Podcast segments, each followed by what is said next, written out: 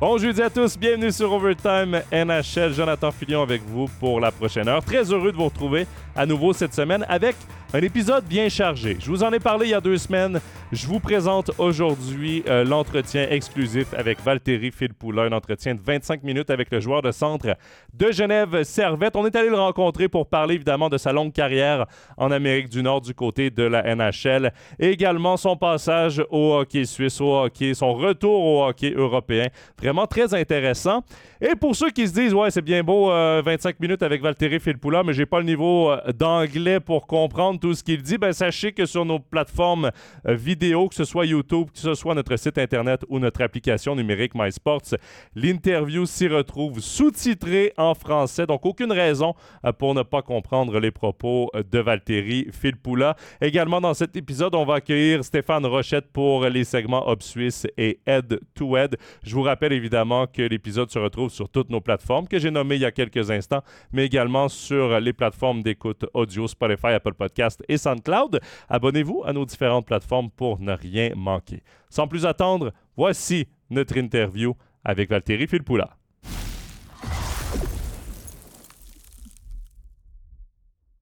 Pour ce nouvel épisode d'Overtime NHL, on a l'immense honneur d'avoir avec nous comme invité aujourd'hui Valtteri Filppula. Valtteri Filppula, c'est plus de 1200 matchs de NHL, 616 points, une Coupe Stanley, une magnifique carrière. Valtteri, thank you very much for being with us, and uh, it's a huge honor to have you on the show. Oh, thanks, thanks for having me. Um, you had a very big career in the NHL, but let's go back to the beginning. Uh, was it always a dream for you to play in the NHL? Uh, yeah, I mean, it was all pretty much always a dream, but kind of didn't think about it too much. It was uh, you were trying to make the elite league back home in Finland, and then kind of see what happens. But uh, obviously, you watched a little bit of NHL, you saw the highlights on the weekends and stuff, and uh, you were thinking maybe one day, hopefully, uh, but never really became. It was a dream, but not really a goal before until turn maybe 16, 17, and kind of had a feeling that there might be an opportunity to go there. Uh, you talk about the highlights, the games that you watched. Did you have an idol or a model in the NHL growing up? Not really. I think I followed my brother more than anybody, and then uh, you're you're watching mostly the Finns.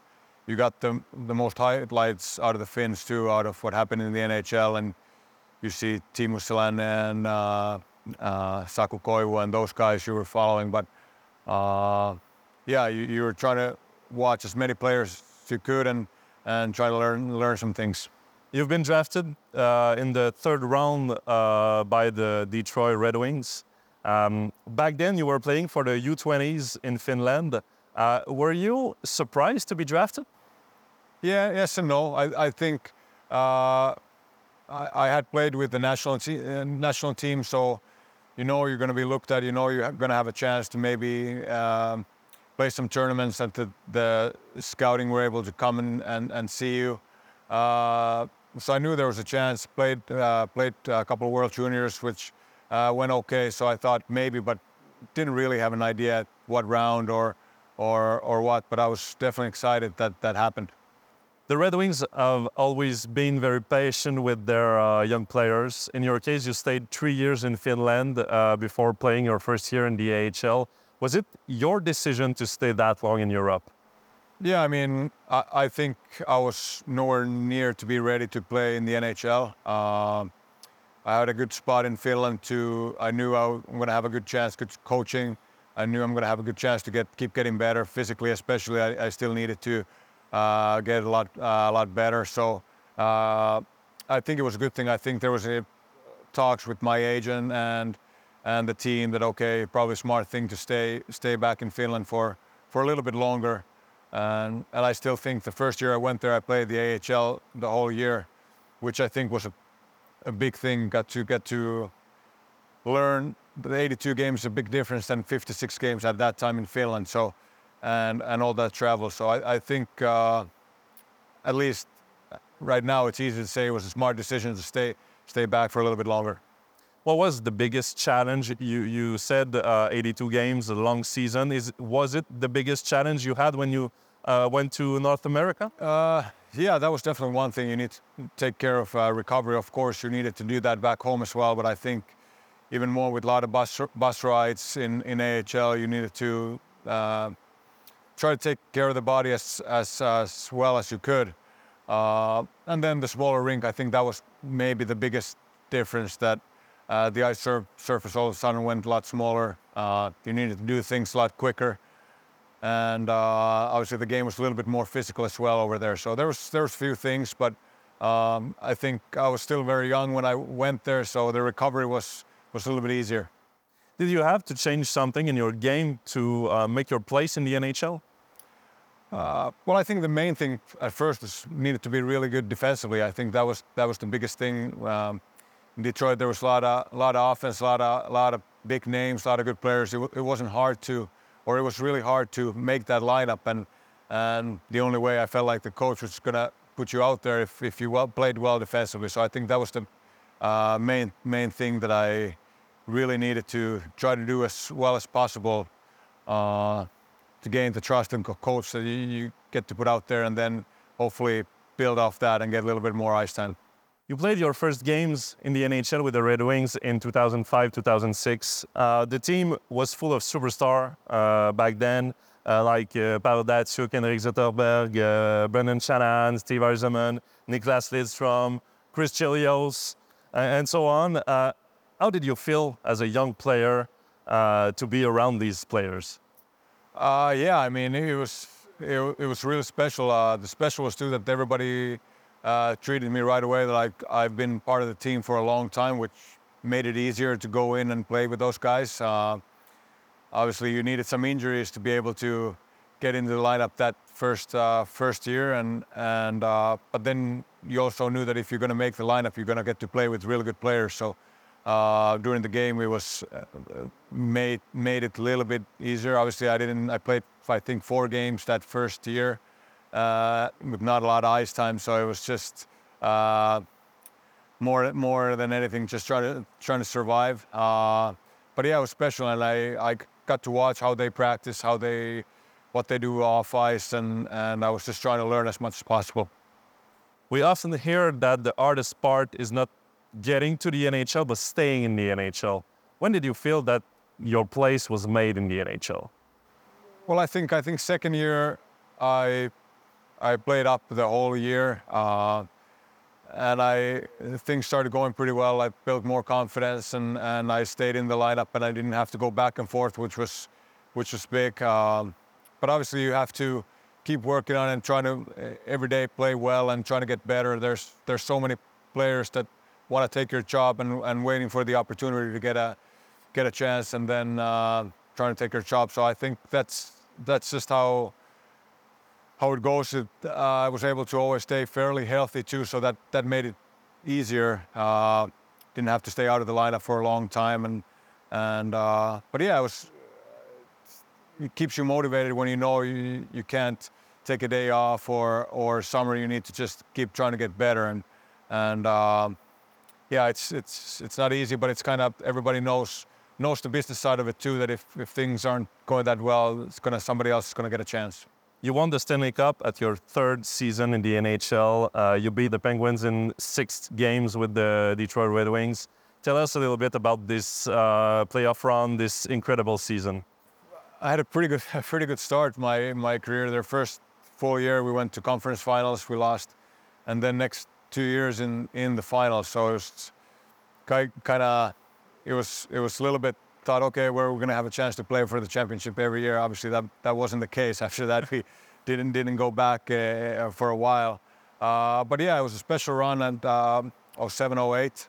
Uh, we had a good regular season. We we had a good year last year. We felt like uh, we were right there, but couldn't quite get it done. And and going to the following year, I, I felt like okay, we we have a lot of confidence. We pretty much had the same team. Um, that we're going to have a good chance again if everything goes well and we don't have too many injuries, which which we were lucky that we we were pretty healthy during the year.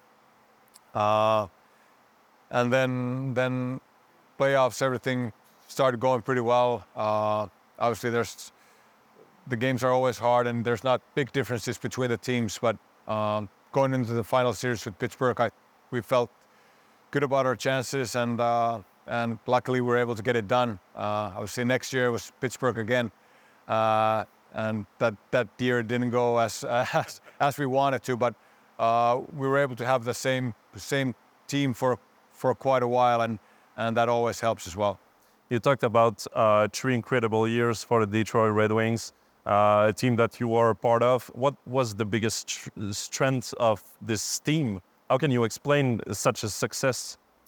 Uh, I mean, I think we the the core group of uh, like the names you just mentioned a little while ago, they stayed and they were they were our best players during the regular season. They they kept playing and they were unbelievable in the playoffs. And and then um, the support group were able to always, I felt like, raise the level a little bit in the playoffs too. And and uh, yeah, it was it, it was a special group. I think big part of it was because we were we were uh, together for so long and and uh, we were a really close team. You signed the biggest contract of your career in uh, 2013 in Tampa Bay. Um, at the time, you were an established, uh, an established player in the NHL with a very good reputation. Um, was it your decision to not extend with Detroit? And did you receive a lot of, uh, of offer uh, during the summer? Uh, I didn't want to sign during the season with Detroit, so that was that was more my decision. But then they uh, during the off season they signed another guy, which was kind of uh, probably would have been the same role that I would have I would have played. Uh, so then I was more or less had to look for some go somewhere else. Uh, there was few teams, uh, four or five teams maybe. At the very end, maybe uh, three teams that were more serious, and obviously Tampa was was one of them. Um, but yeah, I had a good relationship with Iserman in, in Detroit, which was. Um, which I always respected a lot and which was a big thing for me that he really wanted me in Tampa. Uh, so at the end of the day, made it uh, easy to make that decision and go there.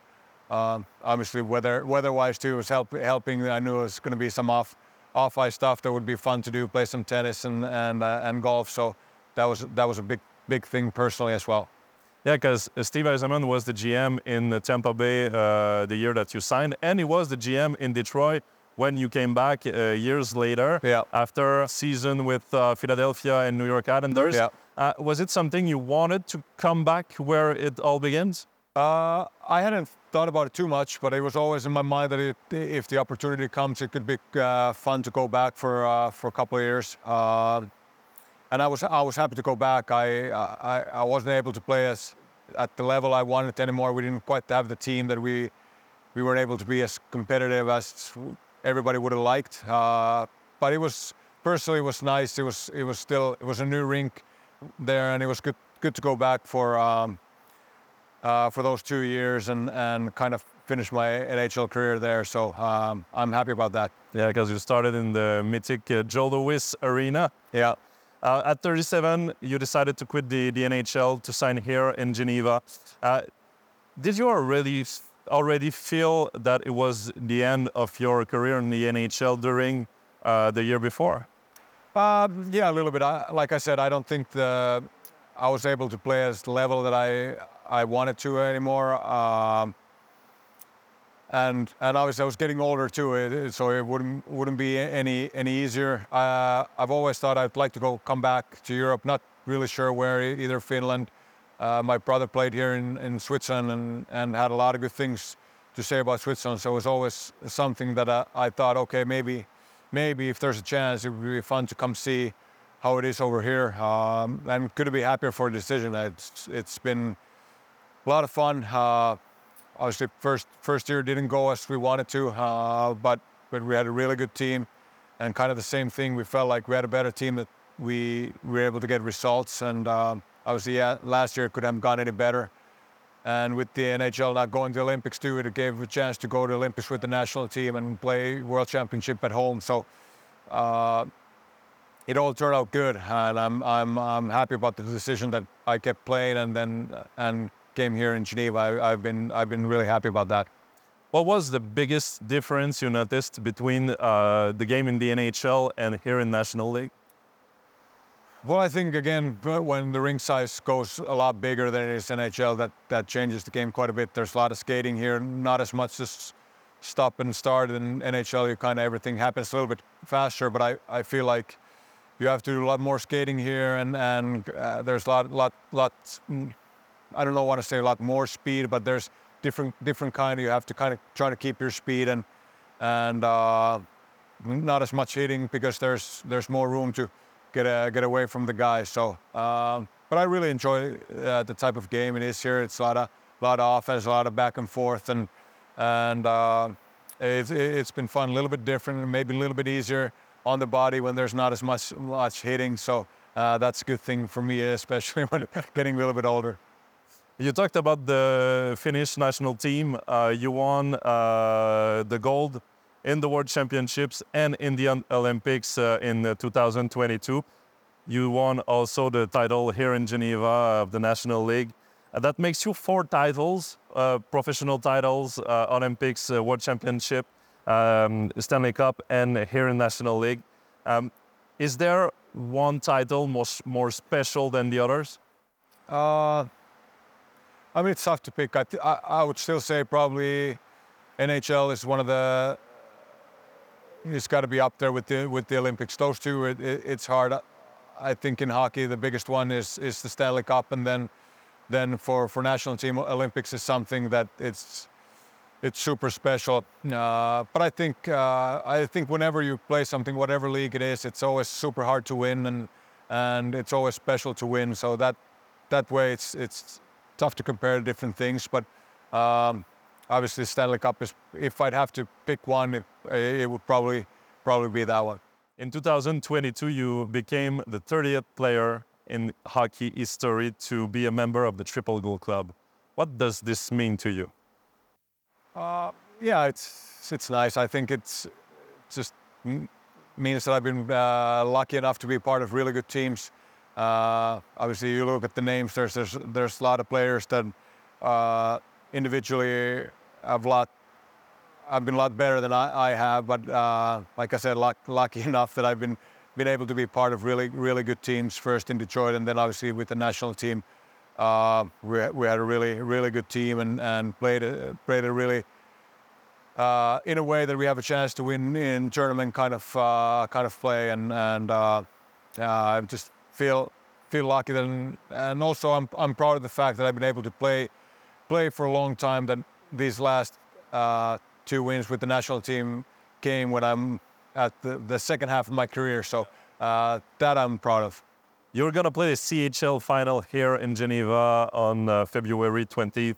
What does this opportunity means to you? It means a lot. It's it's it's a little bit of uh, interesting format. I feel like you you play a lot of the uh, first stages. You play in kind of like the preseason.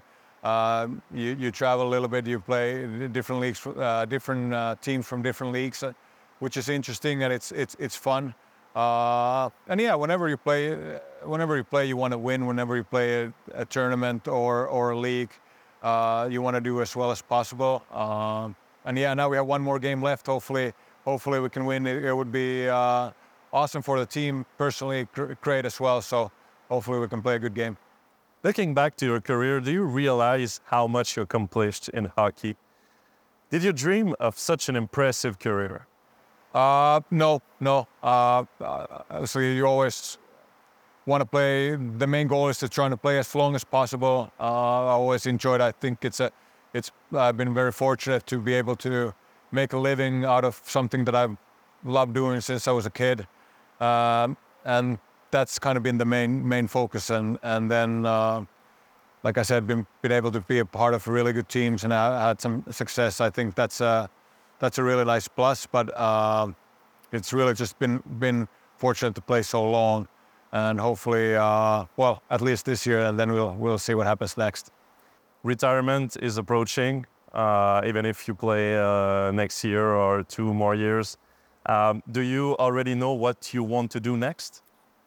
No, I think that's uh, that- that's been part of what I've been trying to play uh, play still to trying to get buy some more time to trying to figure out what what the next chapter is going to be, what I what I would like to do.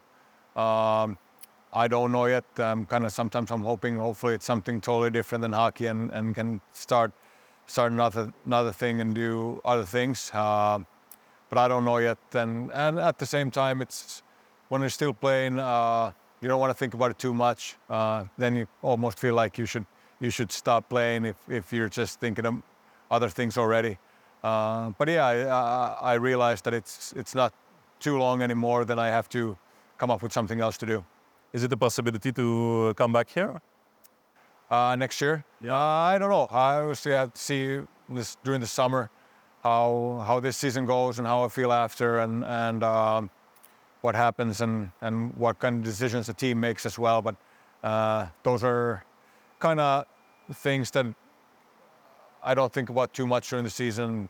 Good thing there's a lot of time during the summer to make those decisions. Uh, Valtteri, before leaving you, I have some quick questions for you. Um, which NHL city did you prefer? Ooh, that's tough. I think uh, I think Tampa is one of my favorites, just just because still have a place there. Uh, really love living there. The weather weather-wise during the winter, it's it's it's real nice. Which NHL city did you uh, like the least during your career? Ooh, that's a, that's another that's another hard one. Um, You played in Winnipeg, right? I played in Winnipeg. Yeah, actually, yeah. Winnipeg is one of those, and it was never really always cold. Uh, that's a good thing. Thanks for the help. Yeah, that's a good answer. What was your favorite NHL rink? Um, it's Montreal was one of the uh, one of my favorite places to play. Uh, it was a great city. It was always fun fun to visit. We uh, I always felt like we had a little bit of time there too. Either uh, one night bef- before the game, or or sometimes we stayed after the game, so we had a little bit of uh, time to spend there. Um, and the atmosphere there is, is was always always good. So if I had to pick one, that's definitely one of the places I enjoyed. So, uh, for my next question, which ice rink had the most beautiful atmosphere? It's, is it Montreal? Uh, Montreal was de- uh, definitely one of them, and then at, at the uh, very end, Vegas was always a really nice. They they put on a big production. It was quite the show always there. So that's something that uh, stood out too. Which NHL jersey uh, is uh, for you the most beautiful? Uh, I really like the Red Wings jersey. I think that's always even before I went there. I always thought there was a really classic and and uh, really good looking jersey. Yeah, the classic. The original six Yeah, are. yeah, they're nice. Yeah, very nice. Uh, which NHL player impressed you the most during your career? Uh, there's quite a few uh, players. It's hard to pick just one, but uh, maybe just, maybe if I'd have to pick one, it would be Datsuk. Just watching him close, uh, uh, on and off the ice, uh, really, really special. But be- definitely on the ice, the way the way he stick handled, how he played, it's something special. And I, yeah, at, at least that time, you didn't really see too many guys that did did what he did. I feel like now there's a lot of a lot of guys with uh, super skill, but he was he was uh, I feel like head of everybody else. Is very talented. Um, which NHL goalie was the most dominant uh, against you? Against me, Yeah. Oh, all, of them. I have never been a big time uh, goal scorer, so I had tough time with with uh, against everybody. Uh, but one of the legends, uh, Hasek, it was it was cool to see uh, how he prepared, how he played, and uh, I felt fortunate to to see how how he did later, a little bit later in his career too, and and uh, the way he competed in practice and everything, and, and obviously had an unbelievable career in NHL as well. Yeah, because you played uh, a couple of years with him in Yeah, Detroit. yeah. Uh, which of your former teammate was uh, the funniest in the locker room? Maybe Thomas Holmstrom. Uh, he is. He, he had a little bit of different kind of sense of humor, but it, it, it was a lot of fun for even when he wasn't trying to be funny, he ended up being funny. What is your greatest memory in the NHL? He would have to be winning winning the Stanley Cup. Uh, I, there's a lot of a lot of good memories, uh, but if you'd have to pick, pick one, obviously that was uh, so so special um, that I definitely uh, definitely would have to say that.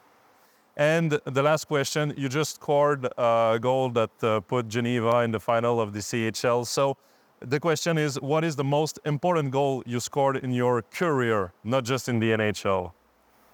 I don't know, most important. Maybe if this put us to the final, maybe this is maybe this is one of the top goals uh, I've scored. Then it uh, was definitely definitely uh, special to get that one, and especially playing in Finland, it, it felt good. Valtteri, thank you very much for your time. Uh, wish you the best for the rest of the season with Geneva, and uh, hope you the best for the, the final of the CHL. Thank you, appreciate it. Thank you. Thanks.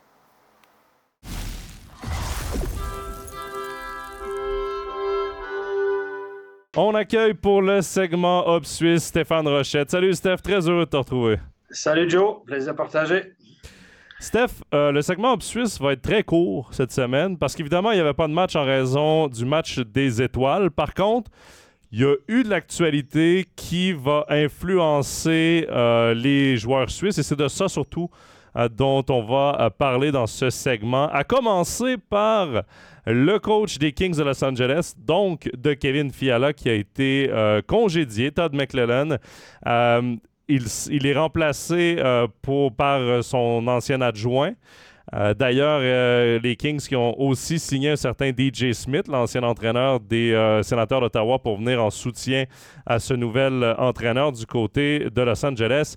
Mais Steph, c'était quand même évident euh, que quelque chose n'allait pas du côté de Los Angeles. En quelques semaines, en quelques jours, il y a eu McClellan qui a pointé du doigt euh, Pierre-Luc Dubois, le, nouveau joueur de centre des Kings depuis le début de la saison.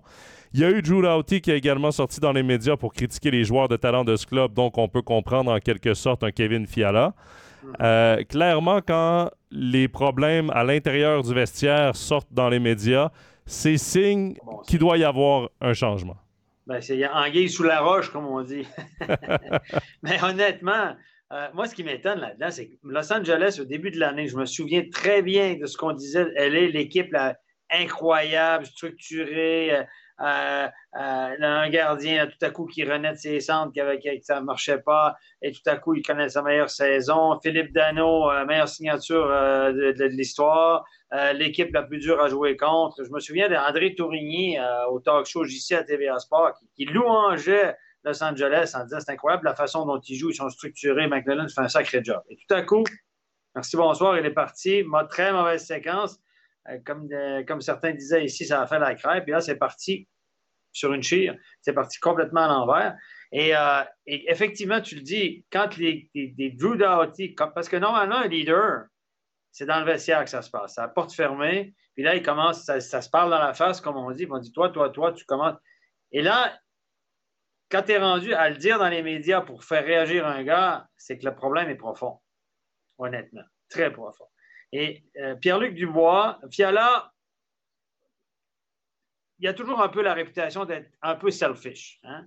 Donc, euh, c'est pas le gars le plus grand joueur d'équipe. Il traite beaucoup de talent, mais il n'est pas réputé comme étant un joueur vraiment commis à, la cause de l'équipe. C'est une réputation, vrai ou pas vrai, à, vous. Euh, quand tu n'es pas dans le vestiaire, tu ne peux pas le savoir. Mais il a été plus ou moins pointé du doigt. Et Pierre-Luc Dubois, Joe, toi puis moi, on est Québécois, c'est un Québécois, Pierre-Luc Dubois. Il a été protégé. On le voulait à Montréal. Hein. À Columbus, ça n'allait pas à cause du coach. On l'échange à Winnipeg, compliqué. Et à Montréal, tous les médias réclamaient d'aller chercher Pierre-Luc Dubois, Pierre-Luc Dubois, Pierre-Luc Dubois.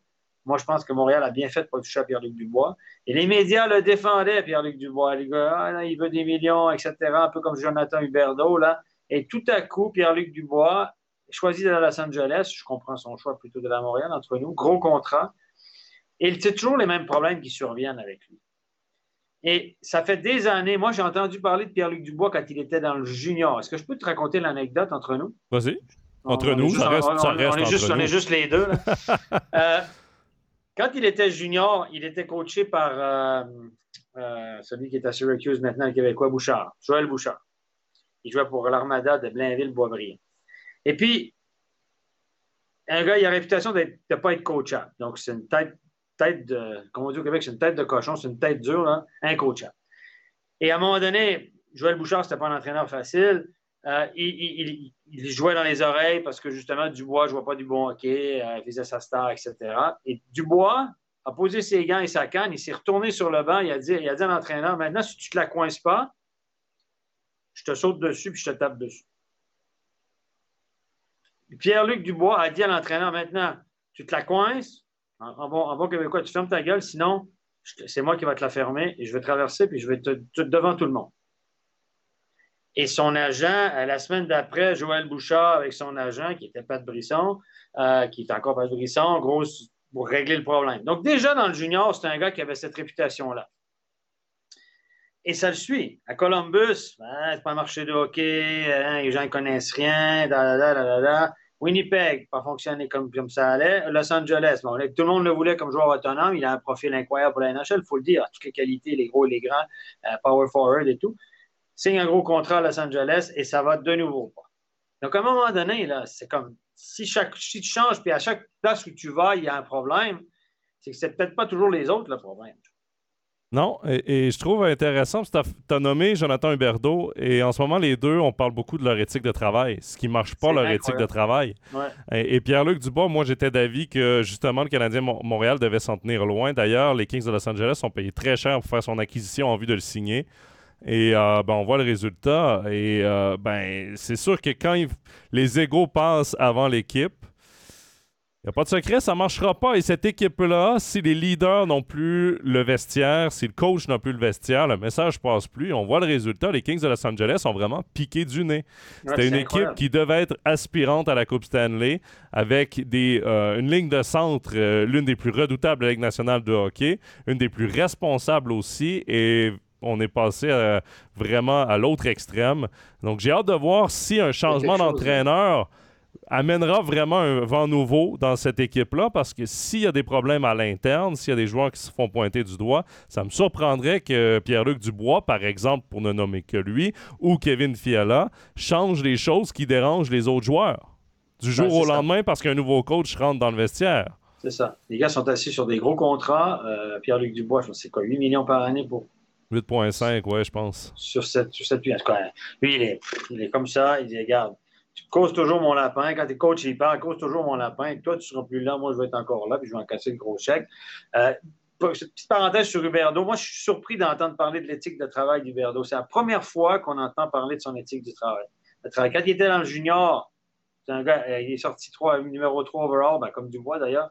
Euh, et puis, euh, rien. En Floride, il me semble que rien. Et là, tout à coup, on parle de son éthique de travail. Mais... là, je me méfie un peu euh, de la rengaine euh, de, l'extrémité du Canada, l'autre extrémité du Canada, le côté ouest, concernant les, ceux qui parlent un petit peu français. ils ont toujours la réputation. nos, nos, compatriotes anglophones ont la gâchette facile sur l'éthique de travail des Québécois en général. Mais, Steph, je pense que. Je, je, mets un petit bémol là-dessus. Mais je pense que ce qui a nuit le plus, justement, à cette réputation de Jonathan Huberdeau, c'est surtout la façon. Tu sais, on a vu tellement d'images passer. Il faisait la fête quand il a signé justement son gros contrat avec les, les, Flames de Calgary. faisait la fête, s'est acheté une grosse bagnole et tout. Et les gens ont critiqué sa préparation à cette saison-là. Mais après, moi, je pense qu'il était grandement aidé par Alexander euh, euh, Barkov. Alexander Barkov. Je pense ah que l'apport de Barkov à Jonathan Huberdeau est grandement sous-estimé. Et il est arrivé comme le sauveur à Calgary, mais je pense pas que Jonathan Huberdeau doit être le joueur élite d'une équipe. C'est un joueur élite de la Ligue nationale, mais je pense qu'il doit être mené par quelqu'un comme Barkov. Et je pense que il, doit s'ennuyer de son bon ami finlandais. Steph, autre sujet, le dernier sujet de ce segment Hop Suisse, et ça touche directement pas juste un ou deux joueurs suisses, mais l'ensemble des joueurs suisses de NHL. C'est qu'enfin, enfin, la NHL va être de retour aux Jeux olympiques à partir de 2026 à Milan. Ce sera également le cas euh, quatre ans plus tard du côté des Alpes françaises. Steph, ça c'est une sacrée bonne nouvelle parce que... Ah on peut le dire, quand les joueurs de NHL sont euh, aux Jeux olympiques, ça représente la Coupe du monde au foot. Ça représente vraiment la meilleure compétition internationale au monde dans le domaine du hockey. Oui, tout à fait. Ça va être, ça va être hyper suivi. C'est en plein hiver. Euh, et puis là, c'est le moment où les gens suivent. Et puis, bah, évidemment, nous, ça va, amateur de hockey qu'on est, ça nous fait suivre évidemment les, Jeux olympiques avec un petit peu plus d'attention parce qu'il y a d'autres compétitions qui nous intéressent peut-être un peu moins, personnellement. Donc là, ça, c'est une très, très, très bonne nouvelle. Les joueurs de NHL voulaient le faire. Les joueurs de NHL ont poussé très, très fort. L'association des joueurs a poussé très, très fort pour que euh, les meilleurs puissent y participer. Et puis les autres, ben, ils poussent ceux qui, savent qu'ils n'ont aucune chance d'aller au JO, hein, parce que c'est une minorité de joueurs qui vont y aller, parce que c'est vraiment les meilleurs de chaque nation, les top joueurs du monde. Euh, les autres joueurs ont poussé aussi parce que ça leur fait une pause de deux semaines. Puis on sait que les joueurs. Non, non, mais c'est vrai, durant l'année, les joueurs se plaignent que la. bon. Ce qui arrive aussi une année, ça a fait une pause de deux semaines. Par contre, le, le calendrier, comme le calendrier va s'arrêter pendant deux semaines, euh, ça condense le calendrier. Ça va forcer les joueurs à jouer euh, quatre matchs par semaine, euh, un petit peu plus souvent. Donc, ça condense aussi le calendrier, mais les joueurs apprécient d'avoir une pause durant la saison parce qu'on ne se rend pas compte, mais le rythme des, matchs d'NHL avec les voyages, etc., etc., c'est vraiment, vraiment difficile. Je me souviens que Nico Ishii, il racontait après sa première année en NHL à quel point il était fatigué, qu'il avait ressenti de la fatigue au cours de la saison, les voyages, etc. Donc, c'est une adaptation. Bref, bonne nouvelle. On est à nos moutons. Bonne nouvelle. Moi, je souhaite juste qu'à Milan, la patinoire soit prête parce que ce que j'ai entendu la dernière fois, c'est que dans les, ils sont en train de construire une nouvelle patinoire. Et puis, selon les plans, selon la, la planification, c'est supposé être prêt deux semaines avant. Puis dans deux ans, alors ça tu que deux semaines, il s'agit juste qu'il y a une livraison qui n'arrive pas par bateau d'un morceau et puis ça retarde tout. Là. Oui, mais euh, Steph, en même temps, euh, Jeux Olympiques à Montréal, euh, ça s'est fait dans un stade qui n'était pas prêt, qui a été fini des années des années plus tard. J'y étais. on vient, on vient, j'y étais, je suis allé. Hein, dans deux, toi, tu n'étais pas au monde. Moi, je suis au monde en 76. À Montréal, j'étais. J'étais là. J'ai été deux jours aux Jeux Olympiques à l'époque. On se souvient, comme si c'était hier, honnêtement. Puis je suis allé souvent rejouer les expos, etc. Puis là, on vient de voter pour réparer le toit du stade. Oui, ça, c'est aberrant. Ça, c'est aberrant, mais euh, à coût ah. de un petit peu moins d'un milliard. comme si les Québécois avaient l'argent pour ça. mais ça, c'est un autre débat. C'est un autre débat. Ça, pousse dans les arbres. C'est un autre débat, Steph. Mais, mais l'été parce que l'hiver, ça pousse. Tu dis que tu te souviens justement de ces Jeux Olympiques à Montréal. Honnêtement, moi, en plus, à, Milan, les prochains, les autres seront dans les Alpes françaises. Avec les joueurs de NHL, j'espère vraiment pouvoir mettre la main sur des billets pour aller voir des matchs de hockey parce que clairement, euh, on, a tous des souvenirs des Jeux olympiques avec les joueurs de NHL. c'est vraiment un spectacle. Et j'ai hâte de voir où sera la Suisse dans tout ça. Parce que la Suisse, au championnat du monde, lorsqu'ils amènent leur vedette euh, de la NHL, ne réussit pas à passer les quarts de finale. Mais là, par contre, ce sera contre les meilleurs de chaque nation. Ce sera euh, contre la, grosse cylindrée euh, américaine, la grosse cylindrée canadienne et tout. Ce serait intéressant de voir où se situe la Suisse. Mais écoute, ça, ça va être un sacré beau spectacle. Et je me réjouis enfin une bonne nouvelle. Enfin une, nouvelle qui va dans le bon sens pour les amateurs de hockey. Parce qu'on en reviendra un petit peu plus tard dans le segment sur Tout J'ai l'impression que la NHL prend trop de décisions que monétaires et jamais pour faire plaisir à ses spectateurs, à ses partisans de hockey. Enfin, on renvoie les joueurs de NHL du côté. C'est pas loin en plus, c'est pas loin, Milan. C'est parfait. Dans les Alpes françaises non plus, ce sera pas très loin. J'étais allé en, en, en 92, c'était à Albertville, les Jeux Olympiques. J'y étais aussi, euh, Joe. Je suis allé voir jouer le Team Canada. Les gars de NHL n'y étaient pas. Je suis allé quelques jours à Albertville. Tu étais, au monde en 92? Je suis né en 92, mais du coup, c'était à l'hiver en 92. Non, je n'étais pas encore né. OK, d'accord. C'était bien au chaud dans le ventre de ma mère. Cette jeunesse, cette jeunesse. bon, Steph, assez parlé euh, du hockey suisse. On va maintenant passer au segment Head-to-Head. Pour le segment Head-to-Head, Steph, avant de te lancer dans les questions, j'ai un petit coup de gueule à passer. Euh, parce que, bon, évidemment, le week-end dernier, c'était le week-end, euh, le All-Star Weekend. Euh, j'ai pas regardé le match des étoiles, honnêtement, ça ne m'intéresse pas, ce 3 contre 3 où les joueurs sont plus ou moins euh, enclins à jouer. C'est un. Bon. Écoute. Mais par contre, euh, avec un pote, j'ai regardé la compétition d'habileté, le Skills Competition. Et j'ai eu beaucoup de plaisir. J'ai beaucoup aimé le format qu'on a donné cette année à la Ligue, la, à, cette compétition. Euh, j'ai aimé le fait qu'on revienne aux bonnes vieilles compétitions, toutes dans la patinoire. Là. Fini le golf sur le terrain de golf euh, en Floride. Fini euh, shooter sur des surfs sur la plage ou dans la fontaine du Pelagio. Ça, c'était complètement n'importe quoi. On est resté dans la patinoire. C'était une belle compétition à 12 joueurs. C'était hyper intéressant. Mais j'ai un coup de gueule. J'ai un coup de gueule. Il est à Nikita Kucherov. Un, athlète, toi, tu es d'ailleurs allé le voir jouer une fois ah, à, Tampa Bay. Incroyable. Le joueur de hockey est incroyable. Est-ce que je peux parler de la personne? Honnêtement, c'est une personne que je trouve ingrate. Euh, il est invité au match des étoiles parce que c'est le meilleur pointeur de la ligue. C'est un des joueurs avec le plus de skills dans la Ligue nationale de hockey. Il est payé 10,5 millions par année par le Lightning de Tampa Bay parce que les patinoires en NHL sont remplis par des gens qui n'ont pas toujours qui roulent pas toujours sur l'or comme lui, on va être, on va être franc, mais qui payent des billets à gros prix pour aller le voir jouer, euh, qui sont contents de le voir jouer avec les autres grandes stars de cette ligue-là.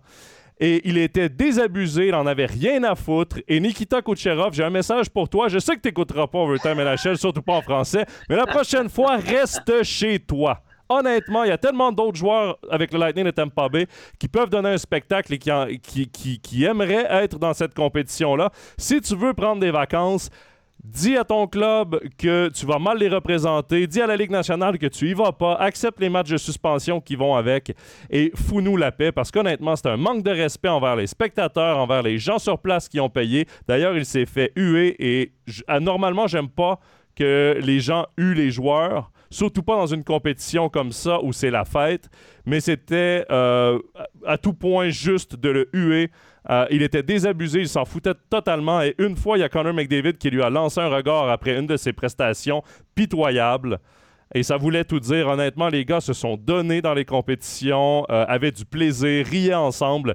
Kucherov en a rien à foutre.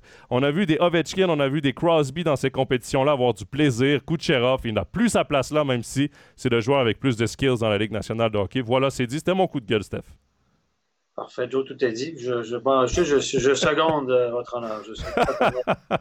voilà, voilà. Je passais une bonne journée, mais tu vois, parler de Kucherov, ça m'a, ça m'a allumé. Voilà. J'ai vu aussi, j'ai regardé un petit bout, sincèrement. Moi aussi, j'ai vu ça. J'ai vu, j'ai vu aussi tout le tollé que ça a fait sur les réseaux sociaux. C'est un manque de respect pour la main qui te nourrit qui nourrit grassement. Exact, exact. Bon, on revient aux moutons head-to-head. On, a des, euh, on a trois euh, sujets de discussion à discuter ensemble.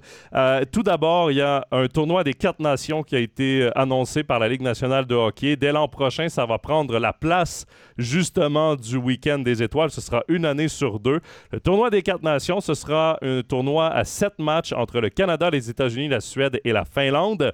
Ce sera un tournoi sur neuf jours, donc ce sera une longue pause pour ceux qui ne participent pas à ce tournoi. Steph, ma question, est-ce que c'est une bonne idée? Oui, très bonne idée, parce que là, tu as du hockey de top niveau. Tu as les meilleurs joueurs des nations qui sont représentés. Évidemment, il y a d'autres bons joueurs, les Tchèques ou les Russes, évidemment, qui ne seront pas. Mais euh, la question, est-ce que la Finlande a vraiment d'affaires là? Plus que les Tchèques, pas sûr, mais ça, c'est On aurait pu faire un Team Europe? Oui, mais ils n'ont pas voulu, hein?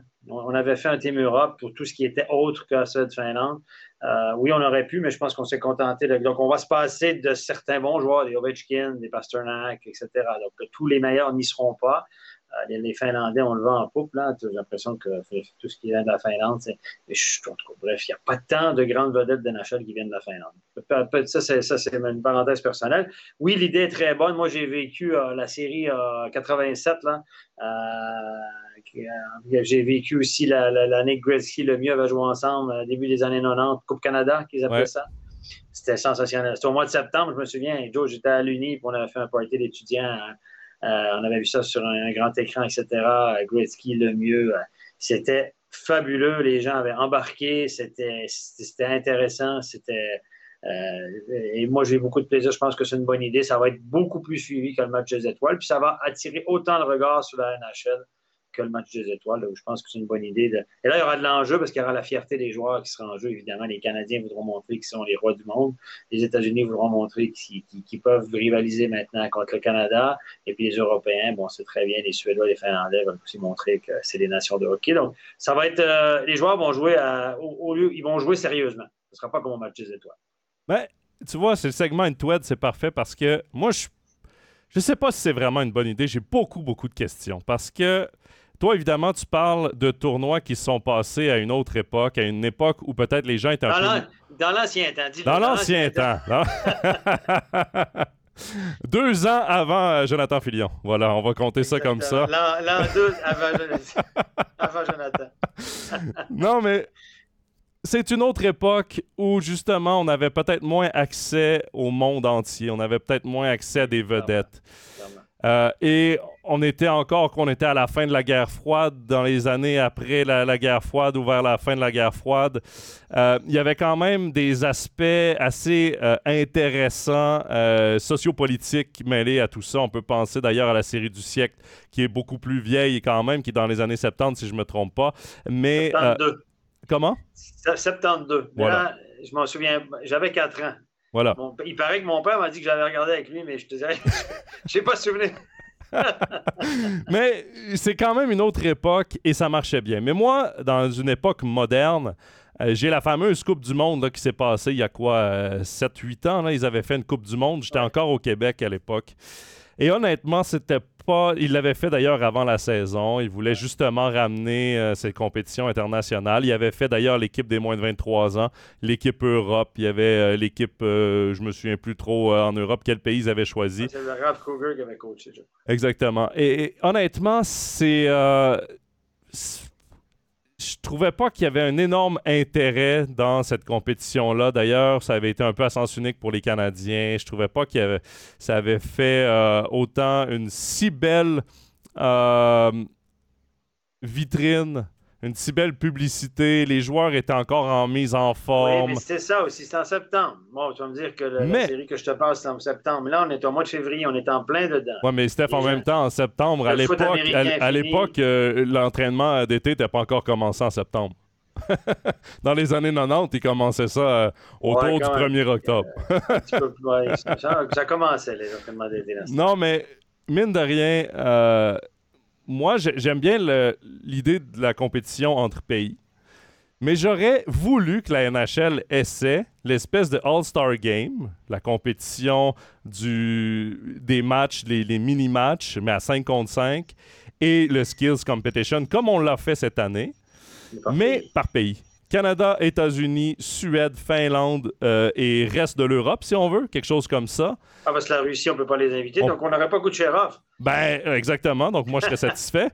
Mais euh, cette compétition, euh, au lieu de donner un million aux joueurs, tu donnes, par exemple, de l'argent à des œuvres de charité euh, qui sont associées aux équipes nationales.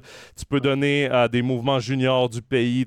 je trouve qu'il y, aurait eu quand même quelque chose de fierté de Hey, les Suédois, on a battu le Canada dans les skills, dans les, les, matchs et tout. Je, trouve que. Parce que là, c'est très long, neuf jours euh, sans match quand même. Euh, ça va être une très très longue pause. En même temps, c'est vrai que pour les joueurs qui joueront pas, c'est une bonne nouvelle parce que ça va faire un, vrai break. Mais euh, je sais pas si c'est vraiment, je sais pas s'il va y avoir l'intérêt parce que par exemple ici en Suisse, la Suisse n'est pas représentée d'aucune façon. Est-ce que les Suisses vont vouloir regarder ce tournoi? Je sais pas. Je ne sais pas à quel point ah, ben tous les joueurs vont être impliqués. c'est sûr que les équipes qui sont, les pays qui sont moins impliqués, euh, voilà. Moi, je te dis ça de mon point de vue de, le Canadien. je, moi, je pense que lorsque les joueurs mettent le maillot à feuille d'érable, les Américains, les Suédois, les Finlandais, ah, il, et, y a une fierté. Et là, là, ça va faire appel à la fierté, surtout que ça va se disputer, disputer en Amérique. Quand ils jouent en Biélorussie ou, euh, j'allais dire le Pakistan, mais euh, à l'autre bout du monde, à euh, des heures pas possibles, les gens ne suivent pas. Il faut être honnête, les championnats du monde à la fin d'année, quand c'est en Europe, à des heures pas possibles, les gens regardent éventuellement si le Canada, quand ils appellent la télé, le Canada joue, on va regarder, mais à part ça, c'est pas suivi, pas du tout. Là, ça va être en Amérique du Nord avec des joueurs d'NHL, les meilleurs du local, et je pense que ça, moi, je pense que ça va marcher. Puis les joueurs, s'ils sentent qu'il y a l'engouement puis il y a la pression, ben les gens vont, les gars vont jouer sérieusement. Ben écoute, j'ai hâte de voir parce qu'en en fait, le principe, c'est qu'il y aura ce tournoi-là, cette compétition des quatre nations. Une année, l'autre année, ce sera une Coupe du Monde. L'autre année, on revient à la compétition des quatre nations. L'autre année, les Jeux olympiques. Vraiment, la NHL semble vouloir euh, miser sur les compétitions internationales. Steph, le temps presse, le temps avance. Salt Lake City a annoncé euh, qu'ils étaient prêts, qu'ils avaient un projet de patinoire si la NHL s'engageait à leur donner un club d'expansion. Atlanta, exactement la même chose. Atlanta, d'ailleurs, qui a déjà eu deux clubs dans sa vie, qui les deux clubs qui sont devenus les Flames de Calgary et euh, les euh, Jets de Winnipeg. Les Nordiques de Québec encore qui veulent se mêler à tout ça. Euh, la partie politique qui veut embarquer et tout. Tout le monde en ce moment, j'ai l'impression, veut une expansion.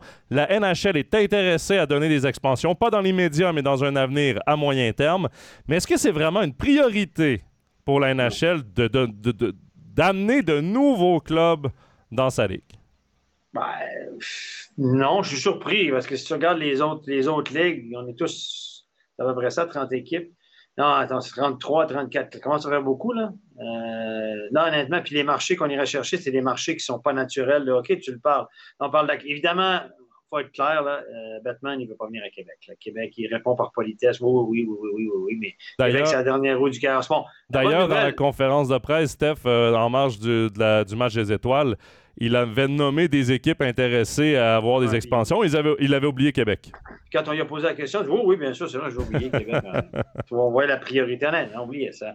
On est loin, loin, loin Québec, même s'il y a je trouve ça dommage parce que c'est mon bled, c'est là d'où je viens, la région de Québec. Et puis je trouve qu'il y a une, une, telle culture de hockey quand tu vois qu'en junior, tu réussis à mettre 18 000 pour les matchs de junior. Et puis, bref, cette année, les remparts, ils ont une équipe très ordinaire. Puis ils ont encore mis 10 000 le week-end passé. Il y a une culture de hockey qui est juste incroyable. Par contre, la NHL, c'est pas un bon marché télévisuel. C'est pas un marché qui est porteur. Québec, pour la, pour, pour la majorité des Américains, Québec, c'est quelque part au nord, là ne sais pas si c'est à côté de l'Alaska ou, du Groenland. Honnêtement, les, Américains, le Canada, Toronto, Montréal, ouais. Vancouver, ouais, mais Québec, pour eux, c'est donc c'est pas porteur du tout, c'est pas vendeur. Tu vas me dire, est-ce que c'est moins vendeur que Columbus? Je ne suis pas sûr. Mais euh, que Winnipeg, euh, encore, encore moins. Mais euh, moi, je ne pense pas qu'il L'expansion, pour moi, il y a, je pense qu'il va juste avoir l'argent de l'expansion parce que les équipes qui arrivent, ils payent cher, donc ils se séparent les revenus. Et, Atlanta, je pense que Batman, il pense à son fameux marché de télévision pour avoir des quotas de télévision. Houston, j'ai lu, j'ai été surpris que Houston était, je pense, dans les 10 meilleurs marchés télévisuels américains pour le sport. Si je, me... mais si je me trompe pas, c'est le plus gros euh, agglomérat euh, de population aux États-Unis, Houston. Oui, c'est ça, j'ai été surpris. Je savais que c'est une grande ville, mais à ce point-là, c'est énorme, énorme. Et euh, plus que New York, j'étais surpris. Atlanta aussi, c'est un excellent marché télévisuel, mais Atlanta, c'est le baseball. Atlanta, c'est une ville de baseball. C'est une ville de football américain et de basket aussi, mais le baseball à Atlanta, c'est une religion, c'est comme à Saint-Louis, au Missouri. Donc, Salt Lake City, on s'entend-tu que Salt Lake City, les Seals, de les, les, les, euh, ils ont eu deux, trois équipes dans différentes ligues.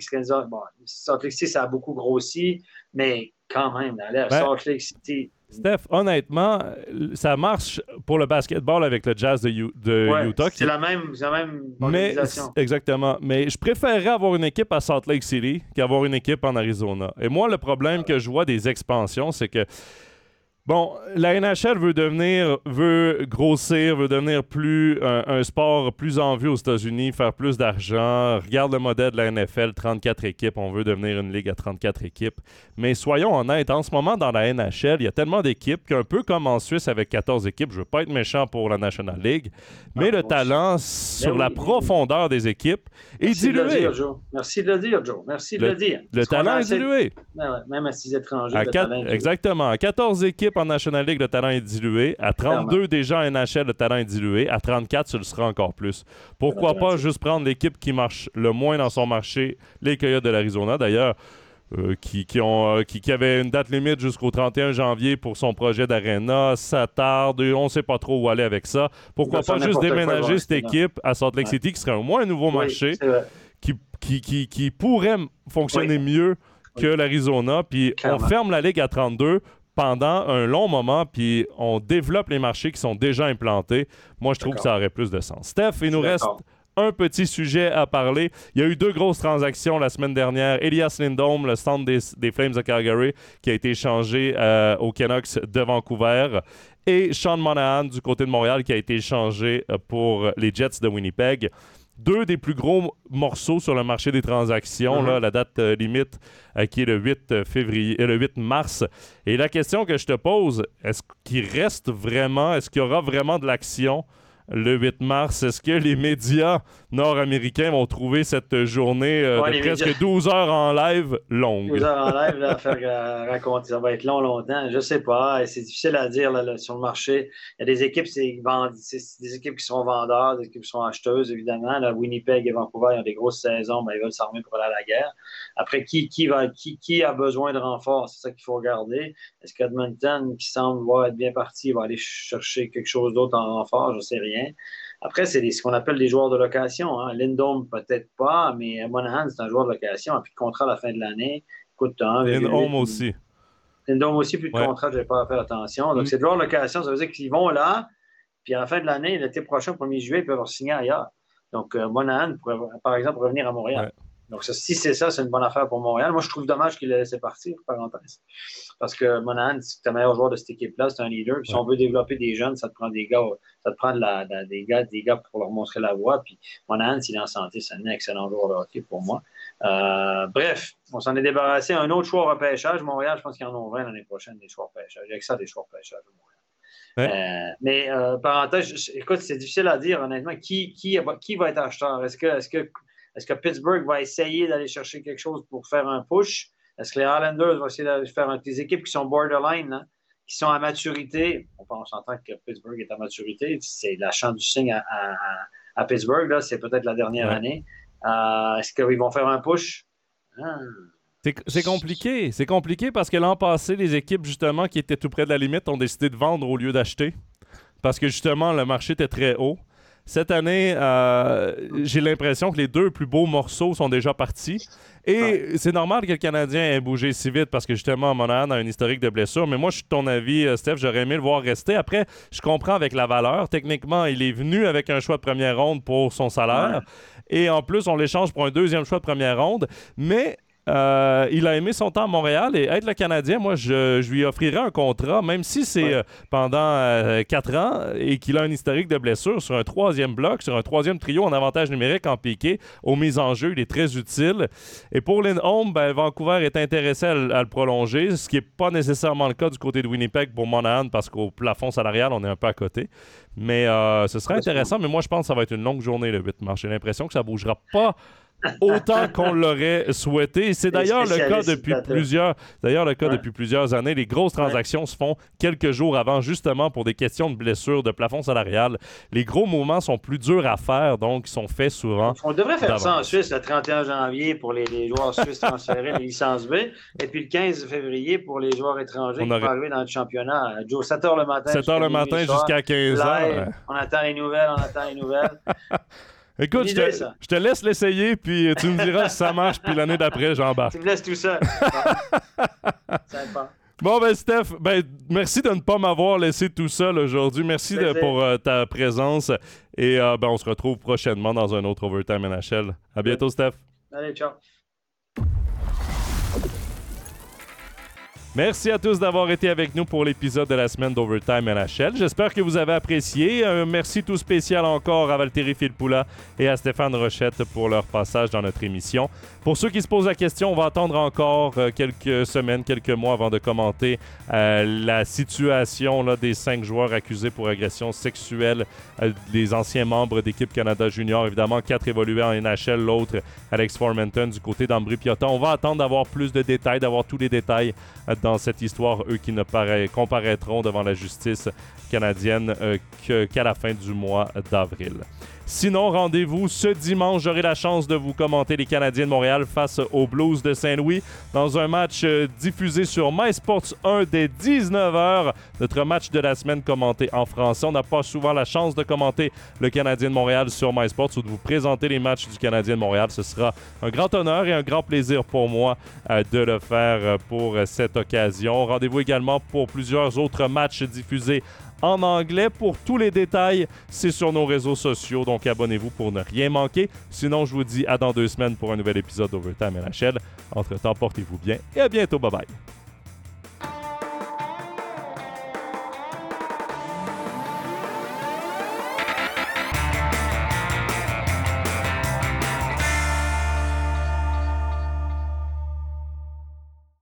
Tous les matchs de la National League, les ligues internationales et les meilleurs documentaires sur toutes les plateformes. Abonne-toi. MySports, c'est le hockey.